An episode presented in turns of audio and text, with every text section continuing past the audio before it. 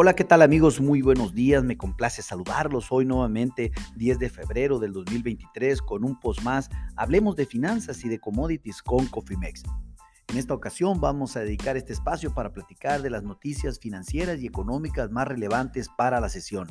De manera general, déjenme comentarles que las tasas de interés a la alza se reavivan los temores de una recesión incluso para los Estados Unidos para el segundo semestre de 2023 el dólar con movimientos mixtos, a pesar que en este momento de este post se aprecia el 0.15%.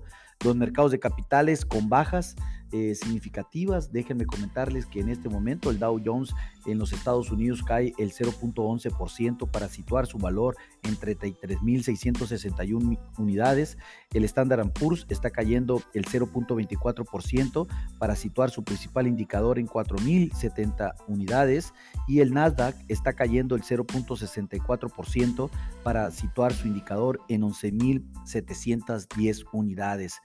Para el tema de México, la producción industrial mejoró más de lo esperado por parte del mercado.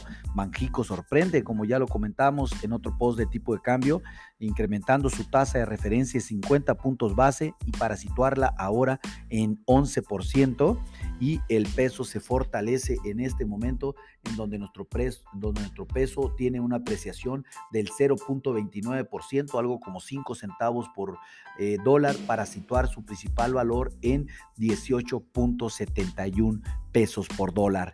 Impresionante, ¿no? Eh, hablando de Estados Unidos, pues hoy, eh, hoy solo tenemos el reporte de confianza, eh, por, la, por el reporte de confianza a las, aproximadamente a las 10 de la mañana. Se espera un incremento ligero de, a 65 puntos, algo que había estado afectando bastante, era la confianza del consumidor en los Estados Unidos y sobre todo también de, los inversionistas que, que, definitivamente ven una situación complicada en el corto plazo. Vamos a ver, vamos a informar seguramente esto el día de mañana sin ningún problema. Los futuros de los mercados de capitales, como ya lo comenté, el Standard Poor's a la baja 0.5%, Nasdaq eh, baja el 0.8%, parece pues definitivamente que la volatilidad eh, va, va, va, a estar presente en los mercados, tengan mucha atención. Eh, definitivamente esto, esto, eh, de esto los, de, de, inflación en los Estados Unidos y en el mundo, pues trae loco a los mercados. Vamos a ver qué sucede. Ya vimos que la Fed de los Estados Unidos se equivocó en incrementar solamente un cuarto de punto su tasa de interés después de que la inflación repuntó. Eh, y pues realmente va a estar muy interesante la próxima reunión de la Fed y en términos generales. Hablando de Europa, los mercados de capitales también a la baja, el FTC baja 0.5%, el DAX baja el 1.2% y el CAC baja el 1.1%. Hablando de Asia, eh, pues básicamente cambios de gobernador del Banco Central en Japón, este movimiento se interpreta como un fin de la cera de las tasas bajistas, lo cual el yen repunta y los mercados de capitales registran alza. Recordemos que Japón es uno de los eh, pocos eh, países en el mundo que ha mantenido su política monetaria prácticamente sin cambios, mientras que otros han ido incrementando fuertemente las tasas de interés en el mundo. El Nikkei subió el 0.3%, mientras que otros mercados registraron eh, bajas. El Shanghai bolsa bajó 0.3%, el Hansen 2.2% y el Sensex bajó el 0.2%.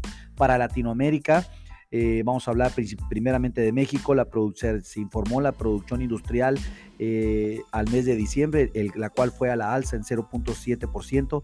Esto fue muy significativamente por arriba de lo esperado por parte del mercado, que en donde estábamos esperando el 0.1%. Mes a mes sube el 0.2% y a tasa anual quedó en el 3.5%. Recordemos que en el mes de noviembre había sido el 3%.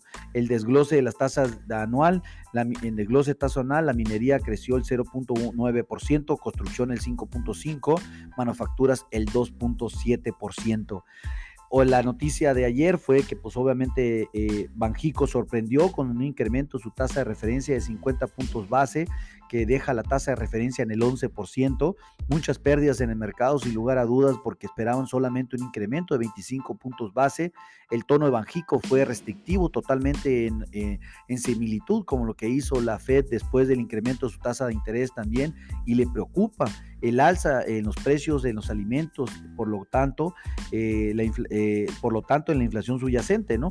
Ahora pues ven una convergencia en su meta de inflación hasta el 2024 sin duda ya se aprendió la lección y pues estamos confiados de que el día de la próxima reunión de política monetaria eh, va a pesar lo que, lo que haga y lo que deje de hacer, va a dejar de pesar lo que haga y deje de hacer la Fed, porque definitivamente nos separamos de su política monetaria.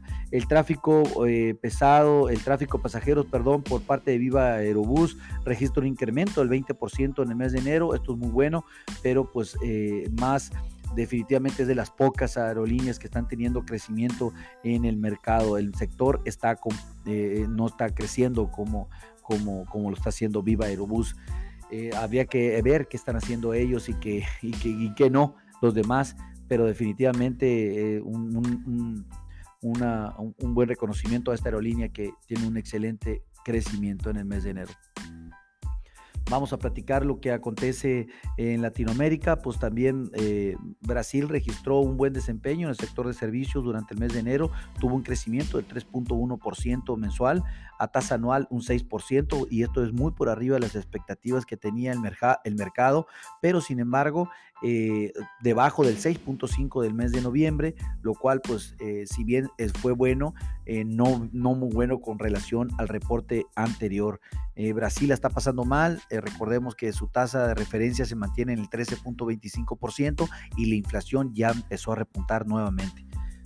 Buen reporte en el empleo en Canadá, aumentó de 150 mil plazas de las nóminas de enero eh, en, aproximadamente 15 mil. Esto mantiene la tasa de desempleo en el 5%, todavía es un poco alta, pero eh, definitivamente vemos que las variables macroeconómicas y microeconómicas también eh, para, para Canadá están cambiando. Buena expectativa de corto plazo, no así como no mantiene un estatus de recesión, no así como Estados Unidos. Vamos a ver qué sucede. Esto es lo que acontece, mis amigos, en el mercado del información financiera y económica en el mundo. Los invitamos que nos sigan en nuestro post, en nuestro podcast eh, y pues cualquier duda o comentario estamos a sus órdenes. Recuerden, hacemos trajes a la medida para cada una de las empresas acorde a su producto. A nombre de todo el equipo de Coffee Make, le doy las gracias por su atención y les recuerdo, activen sus estrategias en administración de riesgos, protejan sus presupuestos porque lo peor es no hacer nada. Tengan un hermoso día. Hasta luego.